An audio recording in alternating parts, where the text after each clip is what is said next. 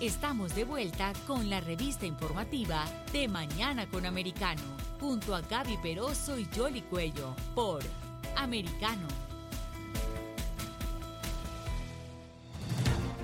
Y continuamos con más informaciones aquí en De Mañana con Americano y como hemos venido informando, se está celebrando actualmente la reunión eh, de las eh, economías más fuertes del mundo a través del G7 y va a comenzar en las próximas horas la cumbre de la OTAN, que sería justamente ese brazo armado de Europa y del mundo entero de los países occidentales, justamente cuando eh, está esta invasión de Rusia a Ucrania.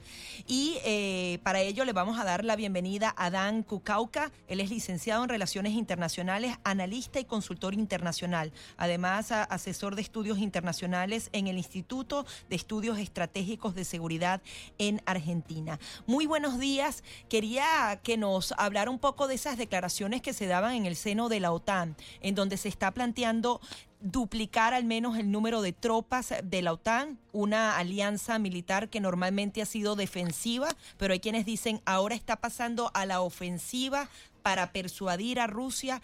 ¿Cómo ve eh, lo que podrían ser los cambios sustanciales que se desarrollarían en esta reunión que se celebrará en España en las próximas horas? Buen día, muchas gracias por la invitación, Gabriela. Eh, bueno, eh, yo no llamaría que hacia que está pasando a la ofensiva, sino más bien de algo pasivo, neutral, frente a una posición activa eh, defensiva. O sea, continúa en la defensiva porque si hay algo que está claro es que no está participando en forma directa en, el conflicto militar eh, planteado por la invasión de Rusia a Ucrania. Claramente el, aumento de las fuerzas de acción rápida de la OTAN, que hasta ahora se habían aumentado a 40.000 hombres, que igual es una cifra muy pequeña, pasarían al nivel de 300.000 hombres y serían eh, desplegados en forma más agresiva más eh, cerca de las fronteras eh, con Rusia. Eh, esto se da claramente en el marco de un aumento también de los gastos de los distintos integrantes, particularmente Alemania, que era muy criticado por su bajo nivel de gasto que apenas llegaba al 1% de su Producto Bruto frente a la exigencia de la OTAN de, un 2% del gasto y que aprobó un gasto de 100 mil millones de euros en los próximos eh, ejercicios. Eh, o sea, vemos que acá la OTAN está convirtiéndose en una alianza más vigorosa, más activa, más poderosa, pero no ofensiva, porque si hay algo que ha dejado claro es que no ni siquiera ha provisto armas, porque las armas eh, podrían ser vistas como, como, como, participantes en el conflicto. Los que están proveyendo armas no es la OTAN, sino cada uno de los países integrantes de la OTAN independientemente y muchos no integrantes de la OTAN, como Australia. Eh, entonces, en este G7 vemos que eh, eh, también el solo hecho, el nombre ya indica la situación actual de, su, de, su, de, la, actual confrontación geopolítica, ya que hasta 2014 era el G8 que incluía a Rusia. Y a partir de 2014 dejó de invitárselo cada vez más aislado de, Occidente, por supuesto, confrontado en forma eh, militar literalmente, y el, G7 se está reuniendo entonces con la principal preocupación de esta amenaza, no solo por la invasión eh, a Ucrania, sino amenaza a toda Europa. Algo muy similar a lo que va a ocurrir a partir de mañana en la, reunión este, de Madrid de, la OTAN.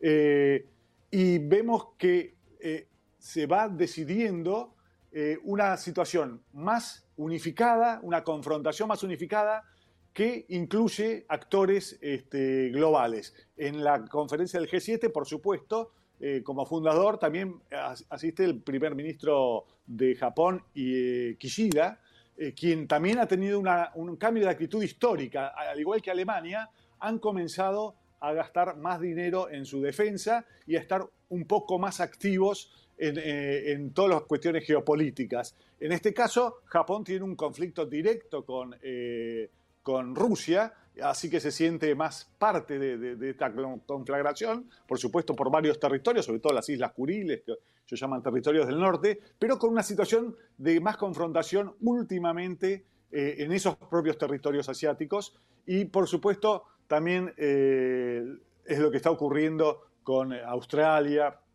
y los países Están teniendo como un despertar, básicamente, a raíz de lo que ha sucedido con, la, invasión rusa a, Ucrania, Dan. Pero eh, yo creo que el gran interrogante que tiene uno es cuál es la estrategia efectiva que se, que se está aplicando por parte de Occidente para contrarrestar estas amenazas, porque si bien es cierto, lo primero que se ha implementado son sanciones y más sanciones, y de hecho, una de las cosas que, también se va a estudiar en, la OTAN es eh, eh, lo que pueda suceder con los chinos, ¿no? que también están allí eh, dentro de esta ecuación y que pueden representar una amenaza, pero que al mismo tiempo tienen unos, unos intereses comerciales con varios de estos países europeos. Por supuesto, el tema es cómo administrar el conflicto no solo eh, con Rusia, sino también con China, que se ha convertido en el gran eh, eh, apoyo de Rusia en, esta, en este conflicto. Frente a las fuertes sanciones, aunque no totales, que en este G7 se ha decidido incrementarlas fuertemente donde duele. O sea, en el dinero, de hecho, prohibieron las exportaciones o las importaciones hacia los países del G7 del oro de Rusia, es la segunda fuente de ingresos luego de la energía de, Rusia, nada más ni nada menos, con 19 mil millones de dólares el año pasado, y que el G7 es el principal comprador. El 90 y pico por ciento del oro ruso va eh, a, Occidente, particularmente a Londres y también al resto de los países. Y eso se ha prohibido también junto con otras sanciones. O sea, se va a completar más aún la presión, eh, la presión económica y también se está hablando de hacerla más efectiva porque se sabe que hay mucha, mucha violación,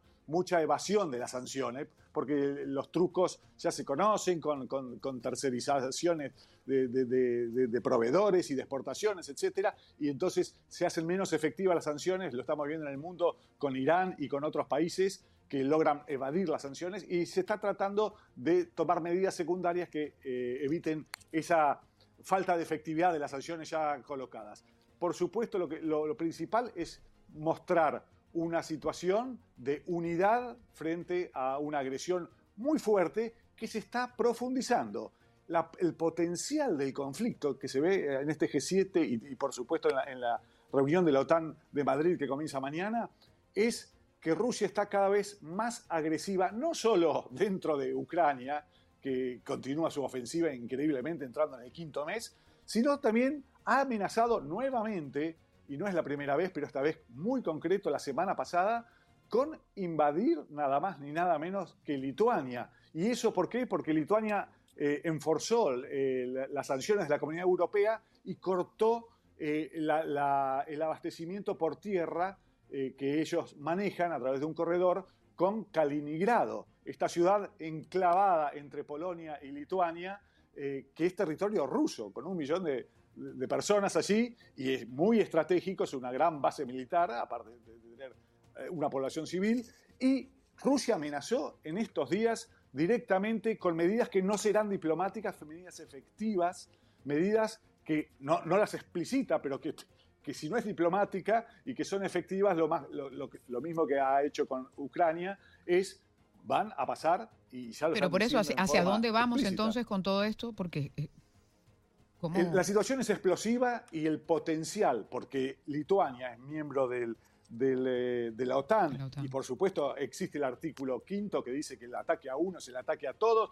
Eh, si eso ocurriera, estamos al borde de una tercera guerra mundial, lo que es, lo que es eh, el santo grial que se quiere evitar, sobre todo toda la OTAN y todos los países de Occidente quieren evitar eso, por eso no, no están y Rusia lo quiere evitar. ¿Cómo ve la posición de Rusia al respecto?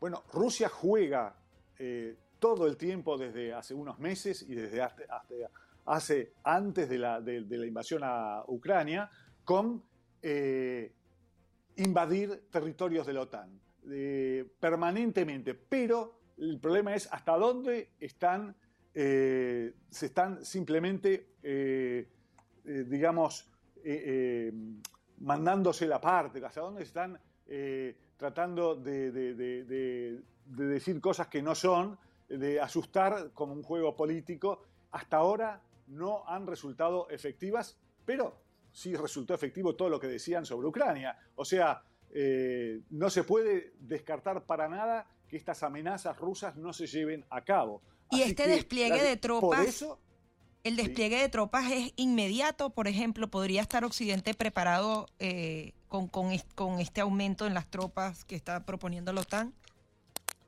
Eh, ya fue inmediato desde, desde el comienzo. Lo activaron. Ya están, ya, están, ya están en cada uno de los Lo que va a ser es una fuerza de acción rápida. Es decir, las tropas ya están allí porque Estados Unidos aumentó. Es decir, que, que, pueden ser convocadas inmediatamente. Ese es el, cambio que va a haber, ¿no? Porque las tropas están. Estados Unidos aumentó su presencia allí en Europa. Exactamente, pero las tropas de acción rápida solamente se habían aumentado a 40.000 hombres. Ahora hay 300.000 desplegados. Va a ser a 300.000, todavía no es oficial, sino que Claro, por eso, si esos 300.000 están en territorio actualmente o cuándo va a suceder eso. Eh, lo que está claro es que son de, despliegue rápido, no quiere decir que van a estar en el lugar, sino que van a estar eh, listas para en 24 horas o 48 horas a más tardar poder llegar eh, al lugar efectivo. Puede estar en toda Europa, todo el despliegue va a ser más avanzado. Hasta ahora está muy eh, distribuido, inclusive de Estados Unidos, y está planificado un puente aéreo directo eh, para, el despliegue rápido que ya en parte se usó al comienzo de la invasión. Eh, o sea, se va a, todo el dispositivo va a estar más disponible y más grande para la, acción en 24 o 48 horas, pero no va a estar en la frontera, no va a haber 300.000 hombres en la frontera con Rusia. Inclusive este despliegue va a ser rotativo, no, no va a ser fijo, eh, se habla de, batallones que pasan al nivel de brigada en Lituania, en Estonia, en Latvia, en Polonia. Una, pregunta de orden estratégico, porque es que una de las cosas que a uno le llama poderosamente la atención en estas guerras con estas nuevas comunicaciones que hay es que todo se dice. En el pasado todo era secreto y todo se hacía sin necesidad de avisarle al enemigo. Es como cuando están diciendo, es que le vamos a mandar a los ucranianos esto y esto. Yo no sé si también es el doble mensaje para que los rusos vean qué es lo que están mandando y no accionar aún más. E, e, esta serie de estrategias antes no se hacían, era como que a puerta cerrada para que el enemigo no sepa lo que tú, lo que tú tienes como, como con, contrarrestar.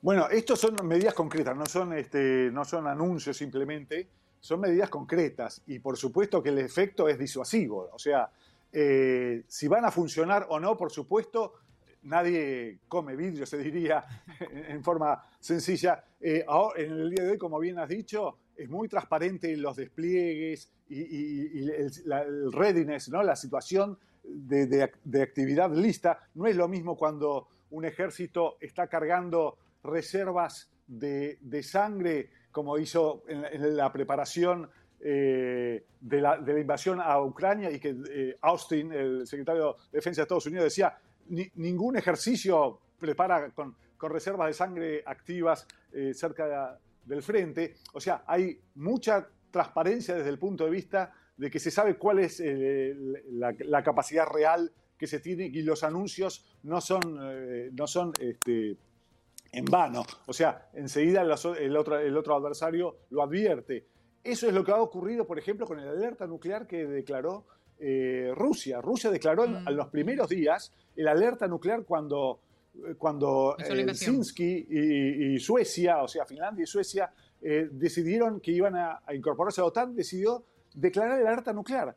Pero Estados Unidos dijo, y, las agencias de inteligencia occidentales dijeron, no vemos ninguna situación que haya cambiado en lo concreto y está todo eh, en orden en ese sentido, por lo cual no despertó la alarma ni siquiera la respuesta de, de la OTAN frente a la alerta nuclear ¿Y qué podría provocar esa alerta eh, en caso tal? ¿Más declaraciones de Rusia o...? No, declaraciones ya no, porque ya las ha hecho, las ha hecho reiteradamente, las sigue haciendo de la posibilidad de una guerra nuclear, eh, la posibilidad de ataque a los miembros de la OTAN, lo ha dicho eh, en forma reiterada. lo que no ha hecho es poner sus armas donde, donde los dichos están. No ha, por ejemplo, puesto sus misiles nucleares en una alerta lo suficientemente avanzado, porque hay que correrlos, hay que, eh, en muchos casos hay que eh, posicionarlos, en muchos casos hay que eh, cargarlos de combustible, los que no son de combustible sólido. hay toda una serie de alertas. primero, cuando eso está por ocurrir, también se empiezan a mover los centros de comando, pasan a, montañas más este, reservadas, antinucleares, y todo eso se ve que está...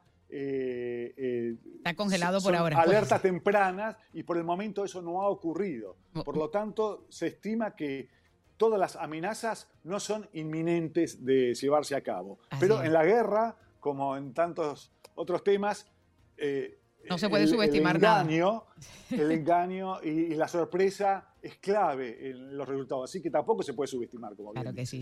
O sea, no hay alerta real inminente, pero sí hay una alerta. Eh, pero sí está tácita allí, eh, Dan.